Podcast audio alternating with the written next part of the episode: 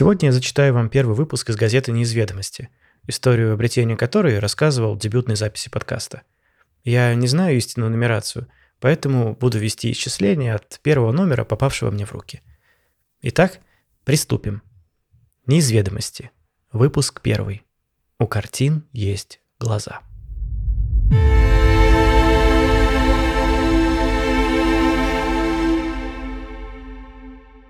Если вы никогда не оказывались в музее после закрытия, то позвольте засвидетельствовать, что это вернейший способ почувствовать себя Орфеем в парадных синях подземного царства Аида.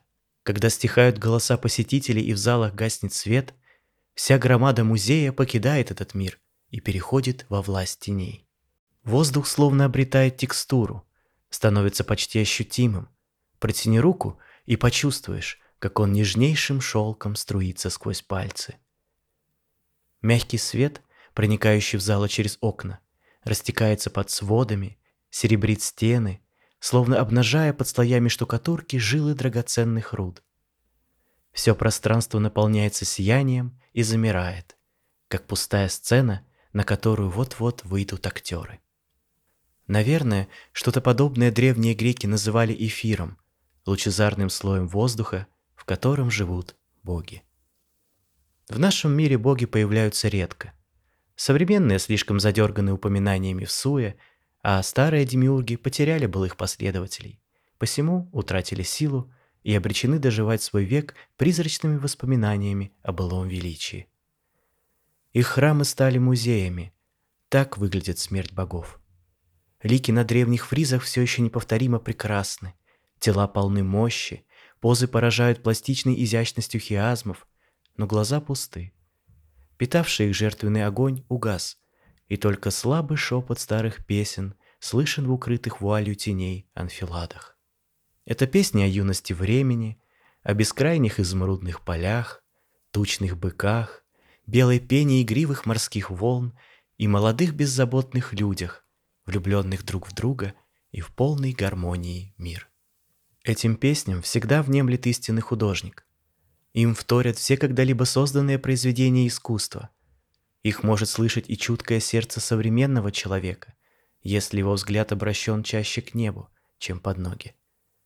Об этом, собственно, наш сегодняшний репортаж. Эта история, о, вы определенно уже слышали ее официальную версию, произошла в музее города Е. Уж простит меня достопочтенная публика, но во избежание возможных юридических коллизий я по традиции не буду приводить реальные названия мест и имена героев. Порази меня гром, мои данные абсолютно достоверны, но, к сожалению, не могут быть сколько-нибудь легитимно доказаны в рамках существующей правовой системы. Не думаю, что кто-то из моих уважаемых свидетелей и информаторов сможет явиться для дачи показаний в суд или выступить членораздельным комментарием в каком бы то ни было значительном СМИ. Посему предлагаю вам поверить мне на слово и довериться авторитету издания. Дополнительно смею заверить, что в узких кругах я широко известен как человек исключительной честности. А справку от психиатра, которую с завидной регулярностью требуют мои новые читатели, с покорностью агнца на заклании предоставляю в виде нотариально заверенной копии на последней странице. Прошу великодушно простить меня за столь длинную ремарку и словоохотливость. Не имея ни малейшего к тому таланта, все детство я провел затворником за скрипкой, в угоду желанию матушки наблюдать своего отпрыска на сцене концертного зала имени Чайковского в качестве, кого бы вы могли подумать, первой скрипки. К большому неудовольствию моей родительницы, говорит, что ее непрекращающиеся уже 40 лет мигрени из-за меня, первой скрипкой я не стал, как не стал второй и даже десятый. Дирижер нашего районного оркестра, человек с нервным тиком конечностей, отчего виолончель у нас вечно сбиваются с ритма, определил меня в резервный состав. Помимо моей скромной персоны, там числится совершенно глухая старушка-вдова, приблудившийся рыжий котенок и засохший кактус. Впрочем, по своей натуре я не склонен к унынию, а жизнь свою, несмотря на некоторые затруднения социального характера, мне удалось устроить необычайно увлекательно. Как и в детстве, все время между репетициями провожу за книгами и в любезных беседах с моими добрыми приятелями. Правда, прохожие странно косятся, когда во дворе я имею удовольствие разговаривать со старой рябиной, парой синиц или оставленным кем-то под скамейкой дырявым ботинком. Но это они все по незнанию. Я нисколько не сержусь. Если бы они хоть на пару минут прервали свой челночный бег, заглушили рой беспокойных мыслей и внимательно прислушались, то непременно смогли бы убедиться, что у всего есть свой голос. Тоненький, чуть различимый шепоток. И если свой слух тренировать, а мой, поверьте, изрядно вымуштрован, столько чудесных вещей откроется. Но простите, простите великодушно, я опять отвлекся. К истории, господа. Как уже упоминал, это удивительное происшествие имело место в музее города Е. У него довольно необычное здание. Музей похож на липоватую храмину из конструктора, которую в припадке слезливой сентиментальности собрал пьяный папаша, впервые решивший поиграть со своим чумазым чадом. Считая, что в контексте имени, которое носит сей общественный культурный центр, аллюзия выходит призанятной. В арт-галерее музея разместилась шикарная экспозиция авангардного искусства и истинно столичного размаха. Правда, особого энтузиазма у горожан мощная по именам и масштабам выставка не вызвала. Беспредметное искусство, как правило, не встречает понимания у тех, кто зациклен на вещах. Однако супрематические композиции слывут модным фоном для фото с демонстрацией обтягивающих джинсов. Посему какая-то публика к искусству все же лицом обратилась. Если позволите ироническое допущение, думаю, сам Малевич счел бы подобный перформанс Мадон и бесстыдных Венер весьма супрематическим по духу, ведь он многократно заявлял, что фигуры и формы – основы мироздания. Все случилось ночью, в то время, когда выставочное пространство оживает в магических лучах лунного света. Если вы оказывались в музее после закрытия, то непременно поймете, о чем речь. Остальных же должен сразу предупредить от излишне бурных фантазий – Скульптуры не бегают по коридорам, портреты не покидают холсты, а чучела волков не нападают на зайцев. Как представители мира культуры, музейные экспонаты в основном обладают некоторой сдержанностью и манерами. Оживая, они чуть слышно шепчутся, переводят дух и аккуратно переступают с ноги на ногу, чтобы расправить затекшие члены и снова замереть приходу первых посетителей. Да и это заметит не каждый. Впрочем, кое-что удивительное в музейных залах все же бросалось в глаза. Уже которую ночь от картины к картине, с крепко нахмуренным лбом, медленно бродил сторож Леонид.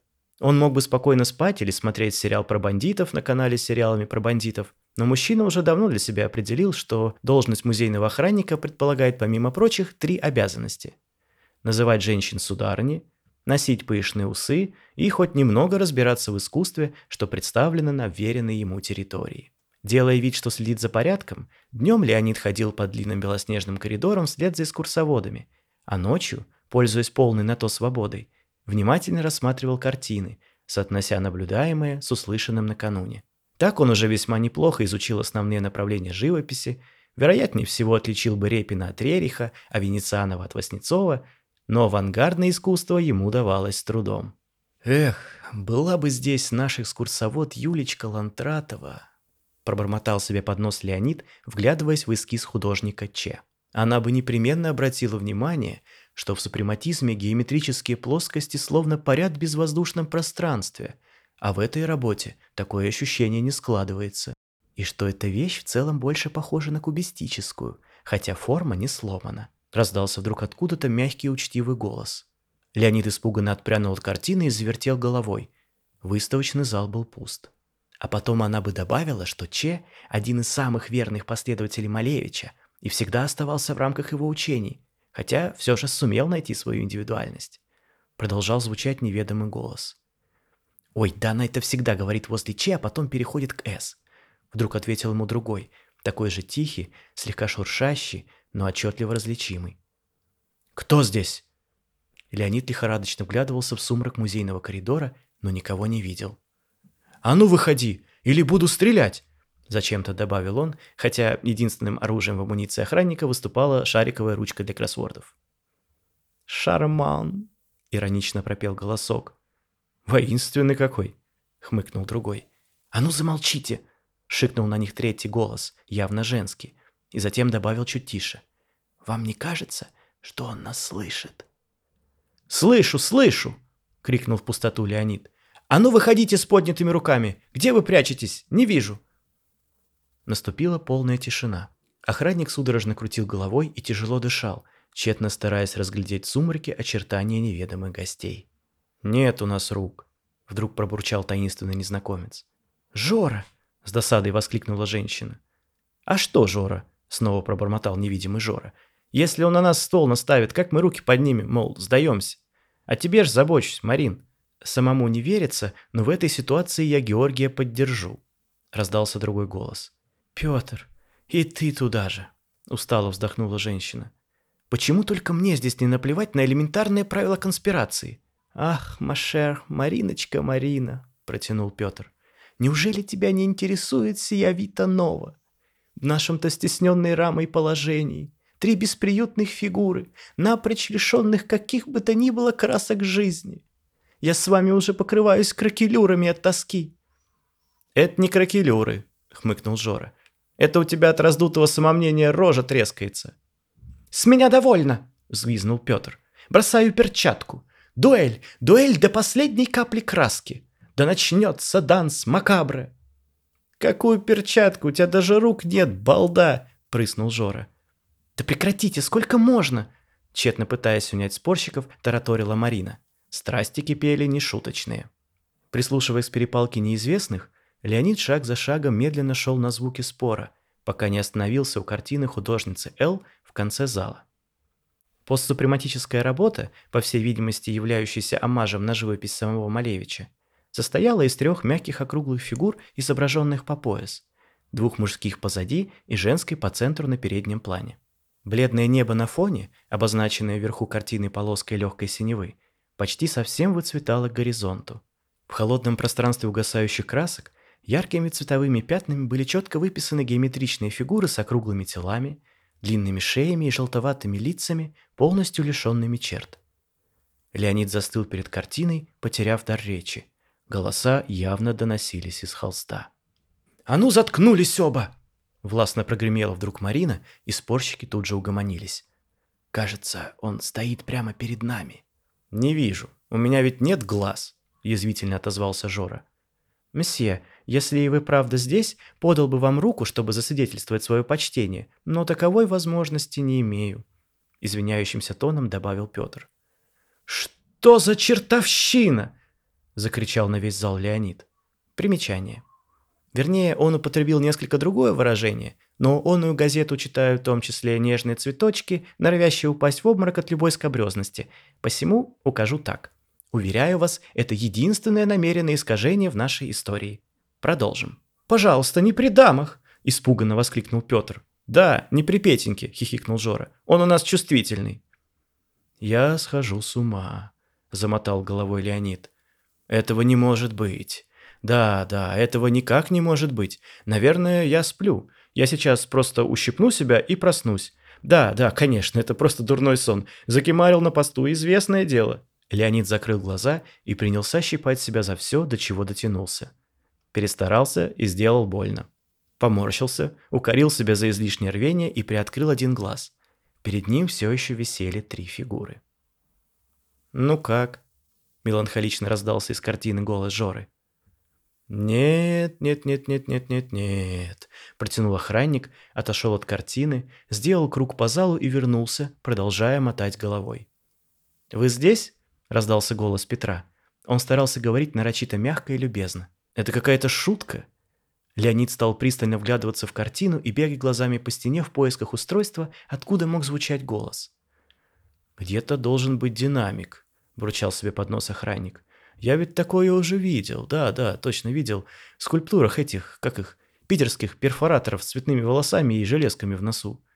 «Должно быть, вы хотели сказать перформеров», – вежливо уточнил Петр. Смею вас заверить, мы не относимся к современному искусству, хотя и придерживаемся прогрессивных взглядов. По крайней мере, некоторые из нас. «Так, мне надоел этот цирк, парни», – выпалила Марина. «Хотели пообщаться? Что ж, пожалуйста, только давайте уж тогда по существу. Я Марина», – добавила она уже мягче. «Справа от меня Георгий, слева Петр. Друзья зовут меня Пьер», – учтиво добавил Петр. «Откуда у тебя друзья?» Не применул уколоть того Жора, но шпилька ответа не удостоилась. «А вы кто?» – продолжала Марина. «Охранник я. Леня. То есть Леонид», – замялся Леонид. «О, какое чудесное имя! Могучий муж, храбрый спартанский царь!» – торжественно воскликнул Петр. «Ну, ладно вам», – засмущался Леонид. Немного, может, и могучий, но это у меня выправка просто еще с армейки. Да и куртка чутка великовата. Чудесно, как чудесно! Не переставал умиляться Петр. Леонид тряхнул головой, сгоняя с лица смущенную улыбку, волевым решением насупился и пристально уставился на картину.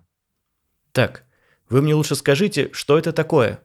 Как это рисунок разговаривает? В чем подвох? Или я сбрендил, и ваши голоса у меня в голове? А ну, признавайтесь!» Технически они правда только у вас в голове, но это не обязательно означает сумасшествие, мягко ответил Петр. Как бы вам так доходчиво объяснить? Сейчас начнется, протянул Жора. Да уж, вздохнула Марина. Понимаете ли, Леонид, как ни в чем не бывало, продолжал Петр. Человек тонко чувствующий и, конечно, обладающий при этом изрядной долей фантазии, может, как бы так поточнее выразиться, мысленно проникать в мир за границами физической формы вещей. «И это называется поточнее?» – срезал того Жора. «Смотри», – обратился он к Леониду. «Давай по-простому, на примерах. Представим, что ты долго и внимательно разглядываешь какой-нибудь пейзаж на картине. Допустим, что-то классическое саврасовское. Поле, лес, грозовые тучи, вдалеке люди какие-то шоркаются. Смотришь на картину и понимаешь, ага, вот-вот хлынет дождь. А почему понимаешь? Потому что на самой картине отчетливо видишь, как листья на ветках колышутся, трава в поле под порывами ветра гнется, небо тучами заволакивает. Если ты, как Петька толдычит, персонаж с фантазией, то ты это прямо физически почувствовать можешь. И запах травы, и грозное дуновение ветра, и шум деревьев с картины отчетливо начнет доноситься. А если позволишь себе некоторую вольность, то и разговор людей услышишь, что по домам торопятся, от дождя пытаясь скрыться. Вот так картина с тобой говорит, получается. Признаться, Георгий, иногда и от тебя можно что-то толковое услышать, уважительно отозвался Петр. Ага, бросил тот и невозмутимо продолжил. Вот и выходит, что у каждого предмета есть свой голос. Хоть у картины, хоть у жалобно пищащей пуговицы, что еле-еле штаны на пузе держит. «Так это, получается, каждый предмет может со мной говорить?» – прищурился Леонид. «Даже, ну, не знаю, допустим, чашка на столе?» «Конечно», – ответил Жора. «Поставь перед собой посудину, посмотри на нее внимательно, постарайся проникнуть в ее мысли и услышишь, как она хочет согреться, наполниться горячим чаем. Ну или она расскажет тебе, что мечтала родиться хрустальной рюмкой, чтобы заливаться водкой до краев. Голоса и сюжеты повсюду, Человек оригинальный их при желании слышит, многое, недоступное прочим, видит, что та чашка сам историями наполняется, обогащается чувственным опытом. Но ведь это все нереально. Фантазия, вымысел, иллюзия. Леонид взмахнул руками. О, все далеко не так однозначно, вступил Петр. Во-первых, в иллюзию можно верить всем сердцем. Хоть бы и секунду, но верить действительно и абсолютно искренне. Спросите писателя, слагающего легенду о могучем драконе, реален ли в момент работы над текстом огнедышащий змей, которого тот описывает. Уверяю, автор подпрыгнет на стуле и еще ожоги покажет. Во-вторых, ваша фантазия может быть осознаваемой иллюзией, но эмоции, которые она вызывает, реальны. И это самое главное. Если, скажем, одиноко гуляя в парке, вы вдруг представите рядом на тропинке приветливого зайца в галстуке бабочки, то непременно улыбнетесь. Зайца-то, конечно, не существует. Вернее, просто никто другой по моему наличию не подтвердит. Но улыбка на ваших губах будет настоящая. Мозгу плевать на реальность, есть на тропинке заяц или нет. Он услышит вашу фантазию и непременно отреагирует, ведь он думает не словами, а образами, эфемерными отголосками каких-то старых ощущений, большинство из которых даже не успевает облачить синтаксическую форму. Представьте перед собой кусок торта, и у вас потекут слюнки – или попробуйте посмотреть на ночь ужастик и выключить свет в спальне. Удачи с тахикардией и попытками втолковать мозгу, что ползущая по потолку щупальца лишь тени от деревьев за окном. Так что фантазия, друг мой Леонид, это не совсем обман. Это инструмент, помогающий слегка преобразовывать реальность ради получения ценных дивидендов в виде вполне себе настоящих эмоций. Со своей стороны я бы хотела заметить, вступила Марина, что к этому часто прибегают люди одинокие – пытающиеся расцвечивать жизнь недостающими красками. Порой они создают целые миры, где любят и любимы, стоит лишь прикрыть на мгновение глаза. Думаю, наш разговор как раз вызван подобным чувством одиночества, а эта картина для вас особенно важна, поэтому именно наши голоса вы услышали. Женское сердце подсказывает мне, что не обошлось здесь без госпожи Лантратовой. А ведь правда, почесав лоб, прошептал Леонид. Я ведь о ваших трех фигурах и думал весь вечер. Сейчас так отчетливо это понимаю. Юлечка, мне кажется, вашу картину очень любит, а я... Леонид понял, что едва не сболтнул лишнего и осекся. Фигуры уважительно молчали. Просто она еще историю такую трогательную про вас рассказывает. Прям запала мне в душу. Желая перевести тему, затараторил Леонид. Мол, на дворе 30-е, жесткая партийная идеология, официальное искусство, соцреализм. Последователям Маревича приходится отказываться от собственных творческих замыслов, прятать работы, а то и обманывать, как Эл – она ведь вашим фигурам без лиц карандашом сперва глаза и рты пририсовала, чтобы в случае вопросов со стороны контролирующих органов соврать, что работа просто не закончена. Так, подмалевок. Вот, вот и правда, если приглядеться, вижу, вижу под слоем краски карандашные следы. Все так, вздохнул Петр. В угоду творческим замыслам создательницы лишились мы возможности лицезреть этот чудесный мир своими глазами. Но в такой визуальной форме и заключается наша художественная ценность как произведение.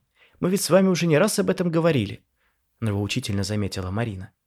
Все так, все так, снова вздохнул Петр. А знаете что, дама и господа, воскликнул вдруг Жора. А не совершит ли нам, так сказать, возврат к истокам? К истокам? изумился Петр. Что значит возврат? округлил глаза Леонид. «Ой, не нравится мне это», — затянула Марина. «А вот смотрите», — расхорохорился Жора. «Если сама Эл нам глаза написала, не является ли это также актом ее творчества? К тому же с этим история нашей картины обрела сюжет, который особенно ценится в мире искусства. Вся эта афера с подмалевком, согласитесь, добавляет работе дополнительный смысл». «К чему ты клонишь?» – встрепенулся Петр.